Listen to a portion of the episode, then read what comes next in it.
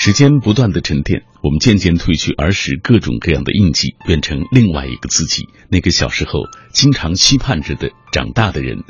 岁月改变着我们，而我们却只能摸着石头过河。愿你一直以善良的心对待这个世界，以温暖的微笑迎接未来，以虔诚的等待拥抱生活。各位，我是小马。安利完一段鸡汤之后，开始我们今天晚上的品味书香书香旅程。今晚我带来的这本书是《大私塾教养接信丛书》。国学是传统文化的核心内容，而目前学校教育体系内，国学内容仅仅是作为语文教育当中的一小部分而存在。闻书香，识古今。读圣贤之礼仪，品诗情，观画意，这是对我们自身文化基因的修复和激活。所以今天晚上我带来的这套书《大私塾教养接近丛书》，就是要为大家传播国学知识的。今天我特别请到了这套书的主编张海彤，稍后我们就会请出海彤跟我们一起来分享。呃，今天我们在节目进行的过程当中，当然也有话题要和各位互动啊。不知道你身边是不是也有对国学感兴趣的那些朋友？呃，你对于当下？社会上出现的国学热怎么看？大家可以通过微信、微博来跟我们一起分享。微信参与的方式是微信公众平台上搜索“小马读书”这几个字的拼音；微博参与的方式，新浪微博中搜索“品味书香”或者“小马 DJ”，你就可以第一时间在我的直播帖子下给我留言。当然，错过收听也没关系，可以下载中国广播 app，在这个 app 上找到我们“品味书香”的往期回放。OK。马上开启我们今天晚上的书香旅程。有人的地方就有江湖，江湖在说书人的嘴里，在凡人的想象里，沧海高山，云雾缭绕，而书里的江湖。可能是西汉时的监狱，宋朝荒野的小店，十九世纪阿根廷乡下酒吧，上世纪九十年代香港的奶茶店，味道诡异，仍有余香。每晚九点，繁华落尽之后，倦意袭来之前，品味书香。陪你在书中最华丽的江湖闯荡，闯荡。每天晚上九点钟，我们都一起在书中最华丽的江湖闯荡。各位。感谢你继续停留在小马的声音世界当中。我们今天带来的是《大私塾教养接近丛书》，漓江出版社出版。呃，说到目前市场上所出现的国学热啊，今天可可以从大家在微信、微博当中的互动看得出来。先读一条吧。贺兰鸣笛说：“如今的国学热，对于书虫无疑是一个利好。市面上经史子集、诗词歌赋空前的繁荣。”但是也鱼龙混杂，如何不被以讹传讹所误，不被通篇错字所扰，不被东拼西凑浪费宝贵的时光？慧眼选书特别重要，不选快书鸡汤书，选择名家名著的经典，不图便宜。宁可多花银子，也要买像中华书局、上海古籍之类的知名大社的版本，因为他们的错误少，质量有保证。哎，这是这位朋友的观点。塞北惊鸿说：“人以类聚，我身边也是很多是书友、诗友，一起去逛书店、图书馆以及文化讲座，谈的也是诗词书法之类的，偶尔也写一些诗词唱和，是怡情，也是一种调剂。如今出现的国学热，可以读到很多这方面的书来充充电，看。”中国诗词大会来烧烧脑。另外，微信中也出现了很多关于古诗词、国画之类的公众号。呃，等车时随便翻一翻，也在无形当中增长知识。很多人视文盲为畏途，但是静下来读，慢慢就会品出其啊呃，抱歉，很多人视文言为畏途，但是静下心来读，慢慢就会品出其文辞简约、意蕴悠长之美。差点蛮拧了这个意思，对不起各位啊！好，我们马上请出今天晚上做客我们节目的张海彤，为大家来介绍他所主编的《大私塾教养接近丛书》。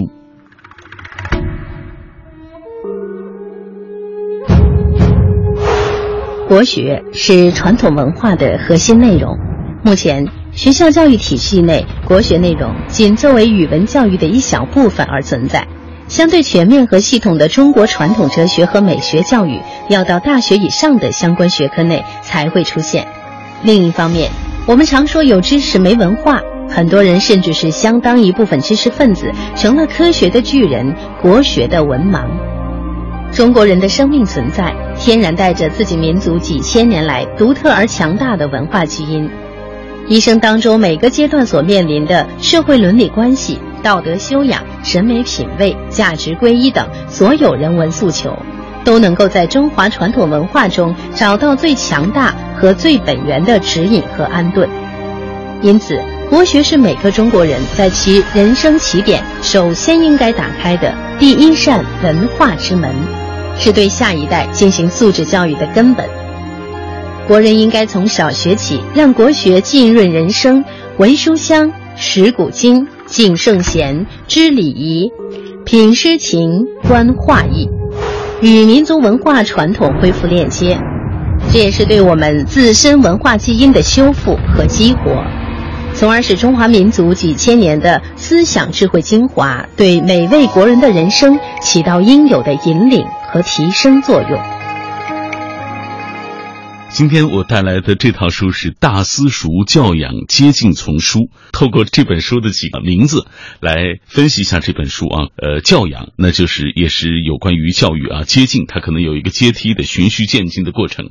这是一套关于国学教育的书。今天我们请到了这套书的主编张海彤老师，马上我们请出海彤老师。你好，海彤老师。小马你好。呃，我们今天为电波那一端的家长和孩子们来介绍这套国学方面的丛书。书啊，实际上对于我这个年纪的很多年轻人来说，我们对这方面的学习真的是不太够，国学方面的教育很少。您呢？啊，是的，呃，因为我们在编这套书的时候，其实我们是一个叫接近丛书嘛，其实是一个理想状态的，就是说，就像我们那个宣传语说的，就做一套。国学手册伴一代国人成长啊，就是说让孩子们从小系统的接受这种传统文化的一种教育吧，或者说这个浸润，呃，但是实际上，嗯，我认为他这个分册虽然说是从小孩说给小孩看的，但是他面对的读者并不一定都是小孩子，呃，其实很多成人。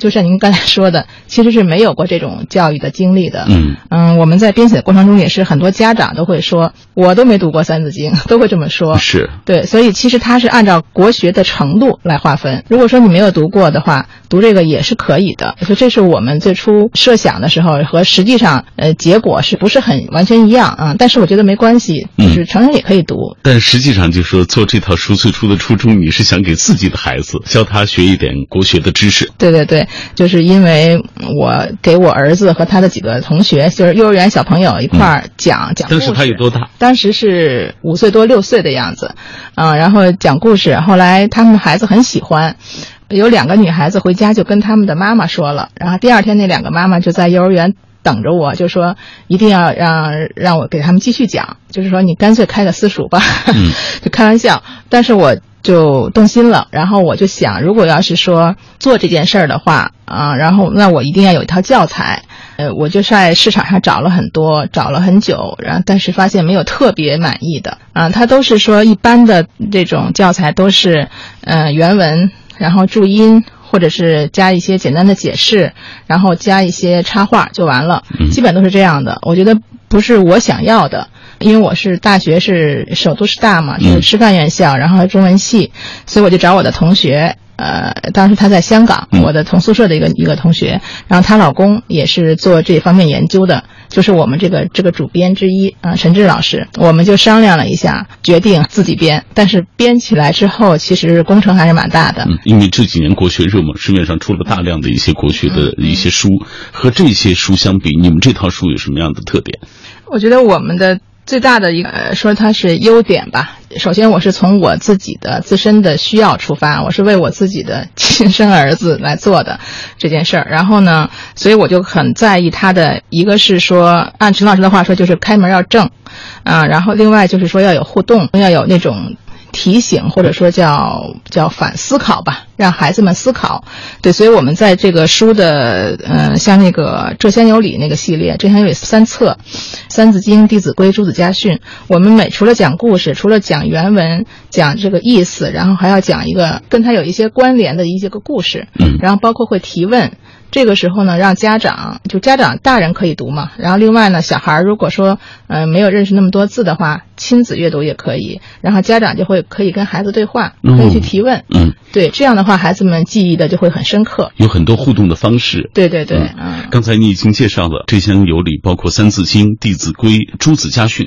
除了这三本之外，还有《汉字之美》、呃一二三、书法三十六课的一二三，还会陆续的出版其他的一些书。对，呃，其他的就是诸子百家，诸子百家就是智慧故事、寓言故事和成语故事，嗯、然后诗情画意也是一二三，是古诗配古画，这个是以前是没有人做过的，嗯。然后就是我们就按照王维的说说法，就是诗中有画，画中有诗嘛，所以我们就想，一边是欣赏古画，另外一边就是赏析这个古诗，嗯。呃，他们之间会有一些有关联，也可能有没有是呃很明确的关联，但是呢，让孩子们从小，它其实是一种美学的教育嘛。从小都理解到诗的美、画的美，呃，因为都是中国的古画啊、嗯。而且是名画，那这样一说，我就觉得它是一个系统工程，非常庞大。整个的过程有几年？你想，我儿子是从六岁开始有这个想法嘛，嗯。现在他已经十四岁了啊，但是真正动手做这件事儿是大概三年左右，对，跟丽江社合作。你看，长达八年的时间，你们一直在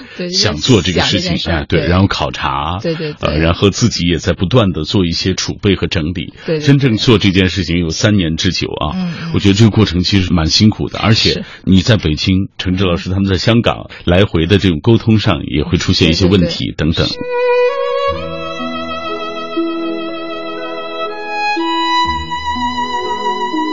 作者张海彤，一九九零年毕业于首都师范大学中文系文学学士，大私塾知行学馆董事合伙人，从事媒体工作多年，是二零零九年建国六十周年盛世长安图，二零一零年世博盛景图策划宣传核心成员，曾著有《百家姓探源》。二零零六年创作长篇纪实小说《花开不败》，漓江出版社二零一四年再版。历经劫波，终于无法抵御教育的魅力。二零一零年开始策划并组织编写《大私塾教养接近丛书》，后续将开展国学课程开发几本丛书多版权形式的各项合作。杨忠健，一九五九年出生于台南，祖籍山东。台湾优质教育协会理事长，大私塾知行学馆讲师，台湾大学经济学毕业后，一直从事媒体交流及出版活动，曾任台湾《世界地理》杂志总编辑。二零零四年开始涉足教育领域，任台北市政府教育简介制作人。此后数年，分别在北京清华大学、北京语言大学、台北中华语文研习所担任职务。负责汉语远程教学合作，在全国各地主讲上百场大型教育讲座，期间参与主编台湾远足出版社《一看就懂》丛书，北京教育出版社《天才少年成长》丛书。二零一二年获台湾出版金鼎奖两项提名。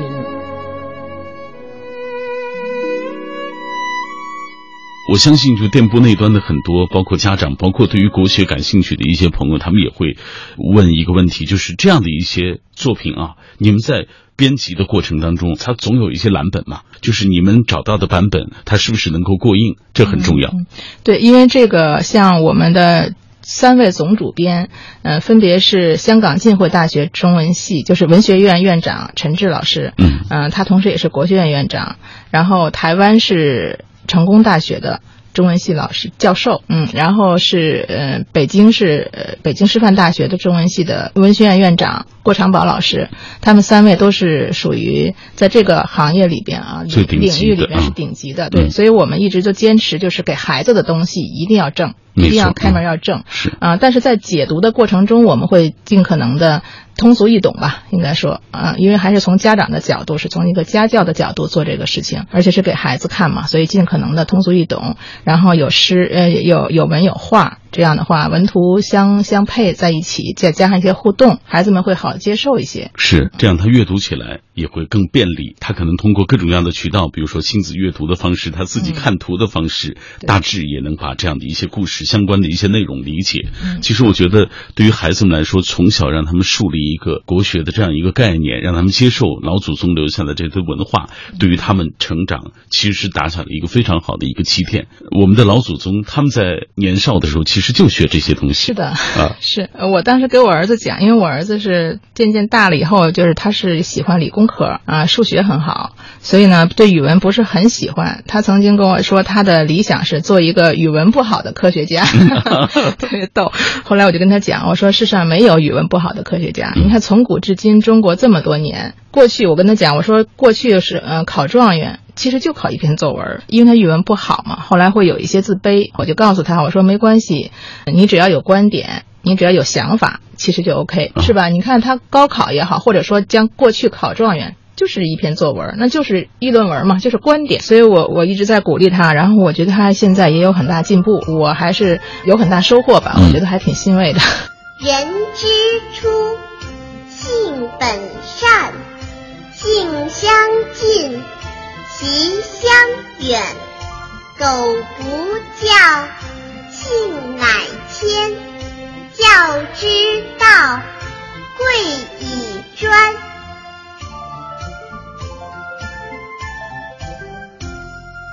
人之初，性本善。人之初，性本善，性相近。习相远，性相近；习相远，苟不教，性乃迁。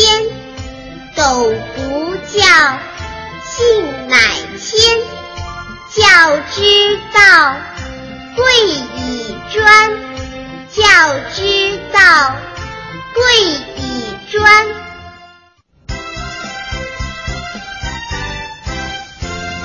昔孟母，择邻处，子不学，断机杼。窦燕山，有一方，教五子，名俱扬。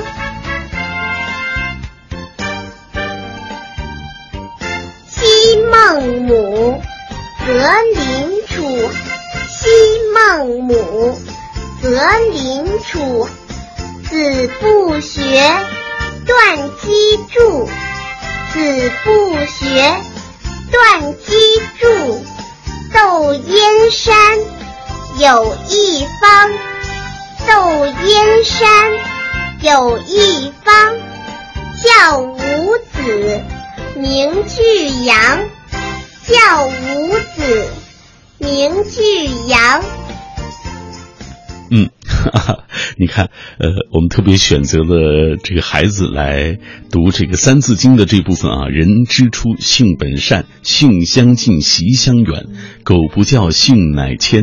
教之道，贵以专。我们给大家打开书看一看，他到底写到了一些什么啊？在这本书当中啊，他。先四句四句的为大家来展现，然后呃一点点小故事，慢慢的就呈现在我们的眼前，还有美丽的图画，讲故事懂道理。说晋朝时候有一个名叫周处的人，他本性善良，可是由于他自小便没了爹娘，在无人教导的情形下，性情变得很残暴，行为也变得十分野蛮。周处总是欺负弱小，常常因为自己不高兴，就把别人打得头破血流。所以啊，村子里的人见了他，总是躲得远远的。有一段时间啊，村子里出现了一只凶恶的老虎，在山脚下的大湖里也出现了一只可怕的蛟龙，常常侵害村里的农作物，甚至还把农民活生生吞掉了。大家都觉得挺害怕的。把老虎、蛟龙以及周处合称为三害，还说这三害不除，村民将永无安宁之日。听说这村里来了三害，大家肯定不会告诉他了啊！冲动好斗的周处立刻到山里一拳就把老虎给打死了，接着又到湖里抓蛟龙，在湖里追了三天三夜才消灭了蛟龙。岸上的村民见周处一直没有浮出水面，还以为他和这蛟龙同归于尽了，于是大家便在岸上庆祝，除去了三害。这个时候，周处才知道自己竟然是第三害。下决心改过自新，不再做让别人讨厌的人。这就是人之初，性本善，性相近，习相远。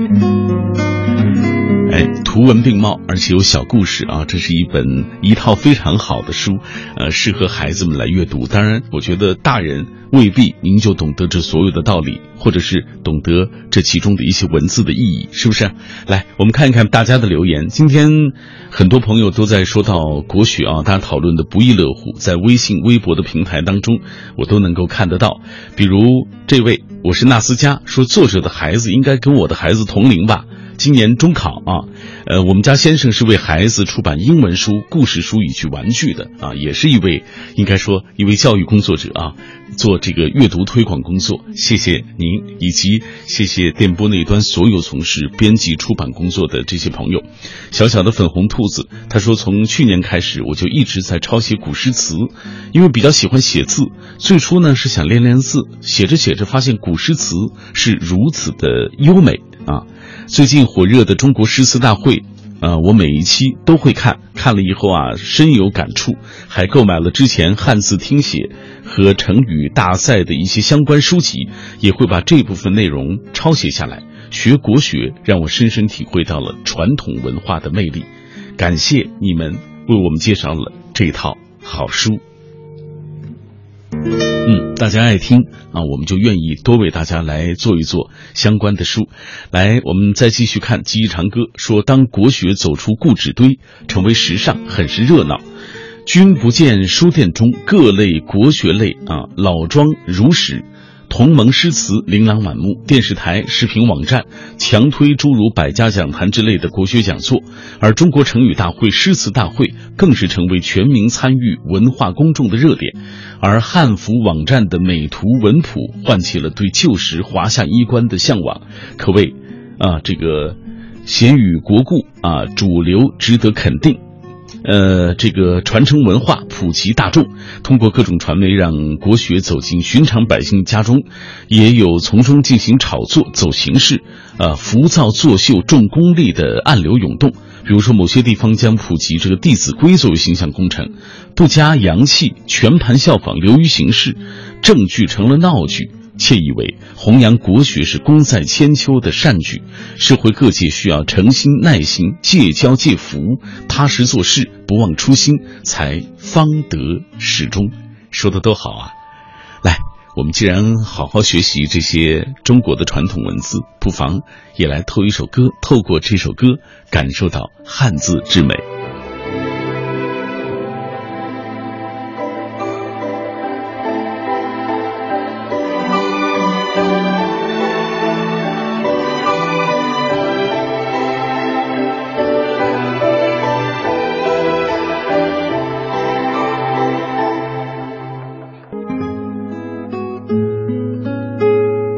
读书一定是一个先苦后甜的过程。当你真正能够把书读进去的时候，真正获得这种精神享受的时候，我想才会体会那种读书的乐趣。各位，你是不是能够和我一起体会每晚这一段读书时光的乐趣呢？我是小马，这里你正在锁定的是 FM 幺零六点六中央人民广播电台文艺之声的品味书香节目，每天带来一本书。每一次约会一个新朋友。今天约会的这位张海彤，他带来了一套大私塾教养接近丛书，讲国学的。啊，我们今天在节目进行的过程当中，也请各位也来分享一下你或者是你身边的朋友学国学的一些经历啊。你对于当下的这个国学热怎么看？木西说了，国学是博大精深的。现在我们周边的幼儿园都在教这个《三字经》啊，包括呃学会让教会他们学读什么古文诗词，但是感觉做的呢不够全面。这套书很值得拥有。还有朋友提到，最近在读学者傅佩荣的书，看不懂，但是呢。呃，这个向我推荐这个人说，呃，你看懂就应该有很多的益处，所以我决定为了这个益处，还是要继续看下去。下面逍遥罗志强希望有更多人对国学有浓厚的兴趣，这样就能更好的继承我们国家的国粹啊！我也爱好古文，呃，休息的时间都用在阅读古文和近现代的文学著作当中了。嗯，真好。呃，四月二十三号啊，马上要到这个所谓世界读书日了。希望我们的读书生活不只是在这一天，或者是近几天之中。好，我们继续回到这本书，请出张海彤为我们继续来介绍《大私塾教养接近丛书》。《大私塾教养接近丛书》这套丛书分六个系列，共计十八册。此次先期出版了三个系列的九册，包括《浙乡有礼之三字经》《浙乡有礼之弟子规》《浙乡有礼之诸子家训》《汉字之美一二三》《书法三十六课一二三》。其余的三个系列《诸子百家》《诗情画意》《以史为鉴》将于二零一六年年中出版发行。在全球出现中国文化热潮的大形势下。大私塾教养接近丛书，不仅适合对传统文化缺乏系统了解的国人，也同样适合作为海外友人学习中国文化的入门辅助教材，将中国传统文化精华不仅在国内普及，更向海外推广，输出版权，推动中外文化交流。国学教给读者的不仅是知识，更是处世的哲学、价值的皈依，这对于中外读者都同样适用。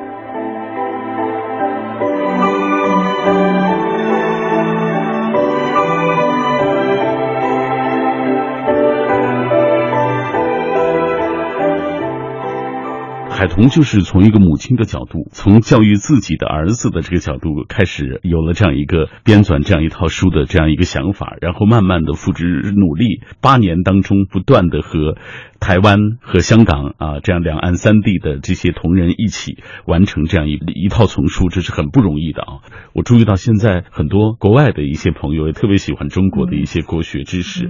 我想这套书不仅仅是对于国内，比如说孩子们来阅读它方便，其实对于想要了解中国文化的这些外国朋友。我想对他们来说也是很好的教材。对，这也其实因为它很很通俗易懂嘛，很简洁简单，所以呢，对一个嗯没有中文基础的人来说，呃，或者说他刚刚有一些中文的基础，然后再想进一步深入的时候，它是一个我认为啊比较系统的一个一个教材吧，嗯，对，一个读本。在编纂这套丛书的过程当中，呃，因为你说了付出这么多的辛苦，我们听上去好像不过就是几年，但这其中付出的所谓心血精力啊，那是呃很多的。你自己的收获在哪里？我觉得对我来说又是一个学习的过程，呃，因为我们虽然是中文系啊，但是在我在跟两岸三地的老师们沟通的过程中，嗯，我发现，就说以台湾为例吧，在台湾不管是文科还是理科。他在高中的时候就是必修课是四书，但是在咱们内地哈大陆这边，我们中文系。四书都没有，就课本中都没有完整的学习过，都是节选。没错。所以我对我来说也是一个学习的过程。对，比如我对古典文学感兴趣，都是上学的时候都是课本以外自己学，自己喜欢自己看。您中文系您学的是什么方向？比如说是现代文学？呃，因为我们是师范师范院校，它没有分的那么明确的专业，就就是我们叫中国语言文学系。但是我是比较喜欢古典文学啊，喜欢唐朝，所以呢，我就可能会。会对这方面的东西会有一些涉猎吧，啊，或者自己喜欢看，但是实际上我们课本中是没有的。就其实内地的国学的教育跟台湾甚至是跟香港都有很大的差距。我在做这个这个教材的时候，我参考了很多资料嘛，然后我从我让台湾老师把台湾的从小学一年级到高三的课本都拿来，都买过来，我都看，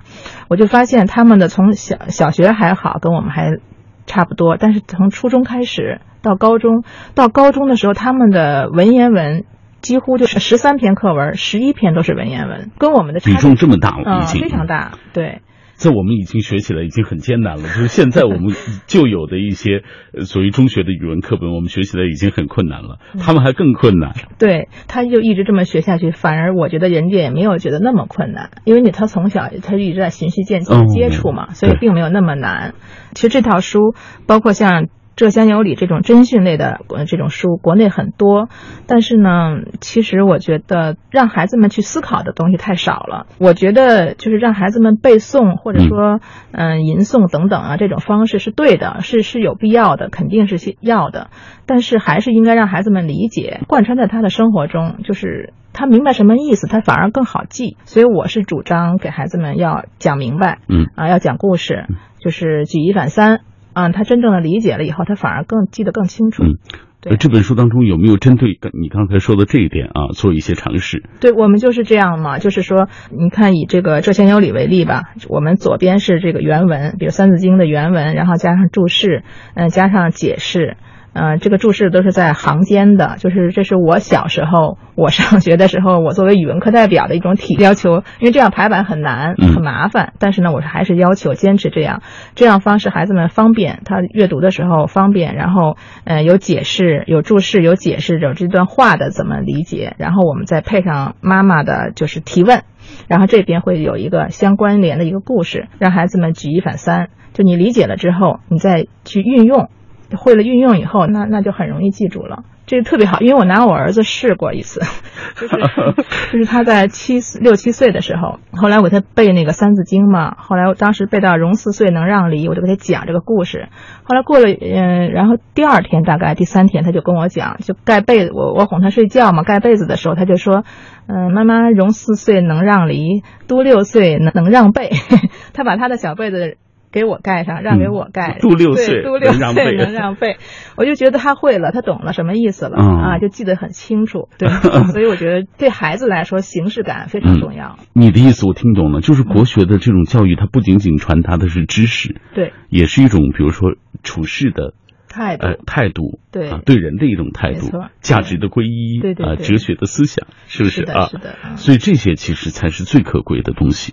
我觉得这样的话，国学才有意义。我一直觉得国学它就是说恢复传统文化哈，怎么恢复？当然我也是是很很浅浅显了啊，就但是我的理解就是你一定要解决问题，你一定要在生活中有所体现，然后你能够用这种所谓东方智慧来解决我们现在的问题，这样的话它才能传下来，它才有传承以后它才能成为传统嘛。它要不然它都留不下来，它怎么传呢？嗯，所以我觉得一定要解决现实问题才行。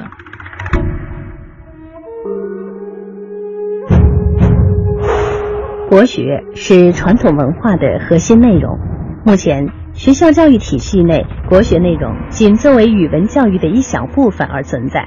相对全面和系统的中国传统哲学和美学教育，要到大学以上的相关学科内才会出现。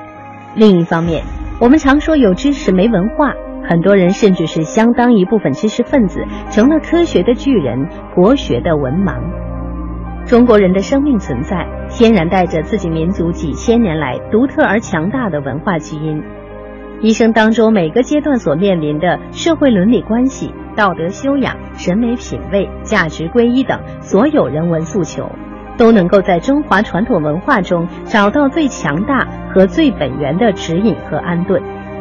因此，国学是每个中国人在其人生起点首先应该打开的第一扇文化之门。是对下一代进行素质教育的根本。国人应该从小学起，让国学浸润人生，闻书香，识古今，敬圣贤，知礼仪，品诗情，观画意，与民族文化传统恢复链接。这也是对我们自身文化基因的修复和激活，从而使中华民族几千年的思想智慧精华，对每位国人的人生起到应有的引领和提升作用。刚刚，呃，海童已经给大家介绍了。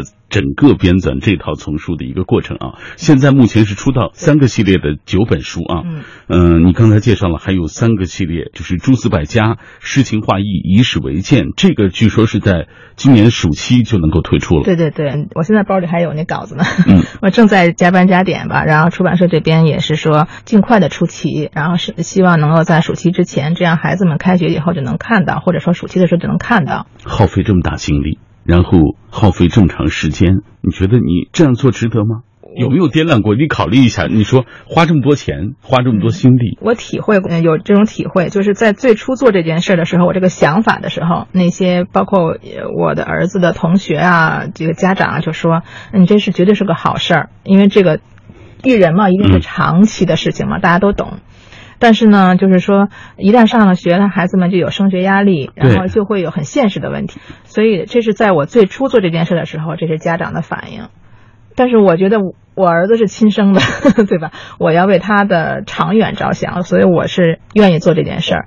后来，在这个过程中也磕磕绊绊，然后等到我动手，大概三年前动手去做这件事的时候，四年前吧。准备动手做的这件事的时候，就已经形势已经不一样了。就是很多的家长，包括老师，就会就更加支持了。就是说，嗯，那种话，就是之前的那种话的人越来越少了。我就特别体会特别深刻，这肯定跟国家这个大的形势啊、政策的这种形势一定有关系的。嗯这些学生和家长他自己也有需求了，对，他也意识到了。就是如果你说完全按西式的教育，那你就要接受人家的价值观。中国的文化就是中国的，那你在这片土地上生活，那肯定是用这种价值观、这种思考方式。所以我觉得大家开始意识到自己的本土文化的这种重要了。我觉得形势就渐渐的好了，我有很深的体会。对，你看海豚说的这啊，就好像一些付出的那些，呃，随精力啊、心血都不算什么了。对，我觉得对孩子来说，给孩子做东西、做事情，肯定还是长远考虑嘛。对，那如果是从这个角度来说，那肯定就是值得的。这就是我们今天品味书香要推荐给大家的这套丛书《大私塾教养接近丛书》。我想不仅仅是呃孩子们需要，和我一样的很多朋友啊，当然没有接受过这种国学教育，看一看老祖宗给我们留下的这些文化的瑰宝当中，他究竟写写到了怎样的一些道理。最重要的这些道理都会转化为我们自身的这种哲学的思想，包括我们对于这个世界的价值的判断啊，这些是最为重要的。谢谢海彤，好不客气，感谢你和 两岸三地的这么多专家学者一起能够完成这套丛书。好，谢谢，谢谢大家认可。养不教，父之过；教不严。师之惰，子不学，非所宜；幼不学，老何为？养不教，父之过；养不教，父之过；教不严，师之惰；教不严。师之惰，子不学，非所宜；子不学，非所宜；幼不学，老何为？幼不学，老何为？嗯，我们也来同步学习一下吧。子不学，非所宜；幼不学，老何为？这个“子”啊，就是做人子女和学生的人；“非所宜”的“宜”是应该的意思。幼小时候，老何为？何是什么？为就是作为啊。老了有什么作为呢？好，我们同步来看一看故事。话说北齐有一个著名的学者，叫做颜之推啊，好多人也听过。他有好几个孩子，在孩子三岁的时候，颜之推就让他们读书啊。一天，有一个孩子就问他说：“爸爸，我们一定要读书吗？有很多人没读过什么书，也能吃得很好，还能做大官，我们为什么一定要读书呢？”颜之推回答说：“啊，的确有那种不用读书，只凭借父辈的福音就当上大官的，坐享荣华富贵的。但是啊，人呢，到了紧要关头，这些人就会束手无策，因为他们没有读书，没有知识。孩子又问了：“我们能不能长大些再读书呢？”颜之推说啊，读书学习应当只争朝夕，趁年纪小、记忆力好的时候多读些书，将来才能够对圣贤们的道理有更为深刻的理解，以后才能尽早为国家服务，成为国家的栋梁之才。这就是子不学，非所宜；幼不学，老何为？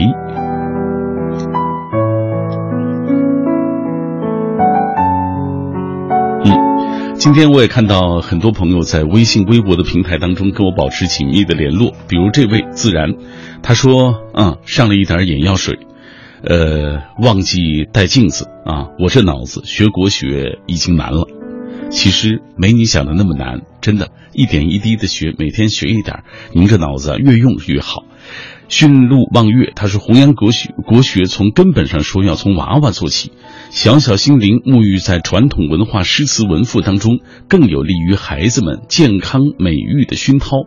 这套书深入浅出，做出了有益的努力。”还有朋友想了解一下所谓汉字之美当中，他写到什么啊？我们给大家读几段，您就知道了。比如说“开会”的“会”这个“会”字，它有一个解释，说“会”从甲骨文字形来看。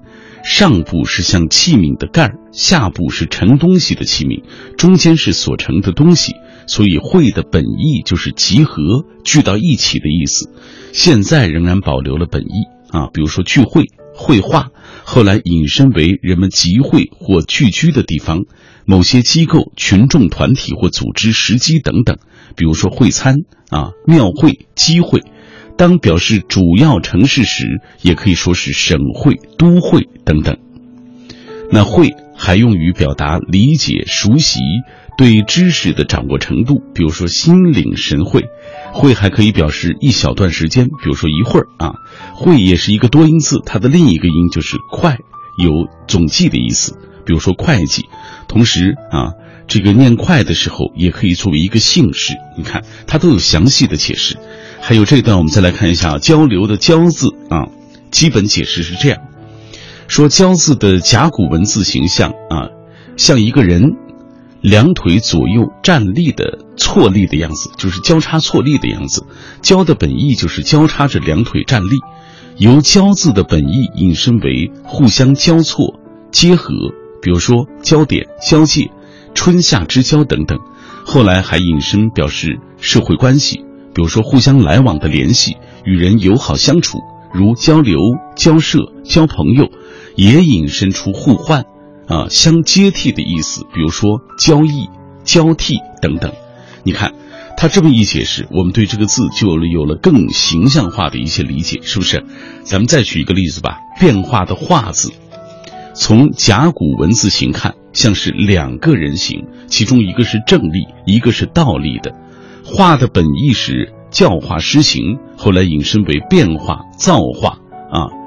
在现代汉语中，化保留了本意，并且延展表示性质或形态的改变。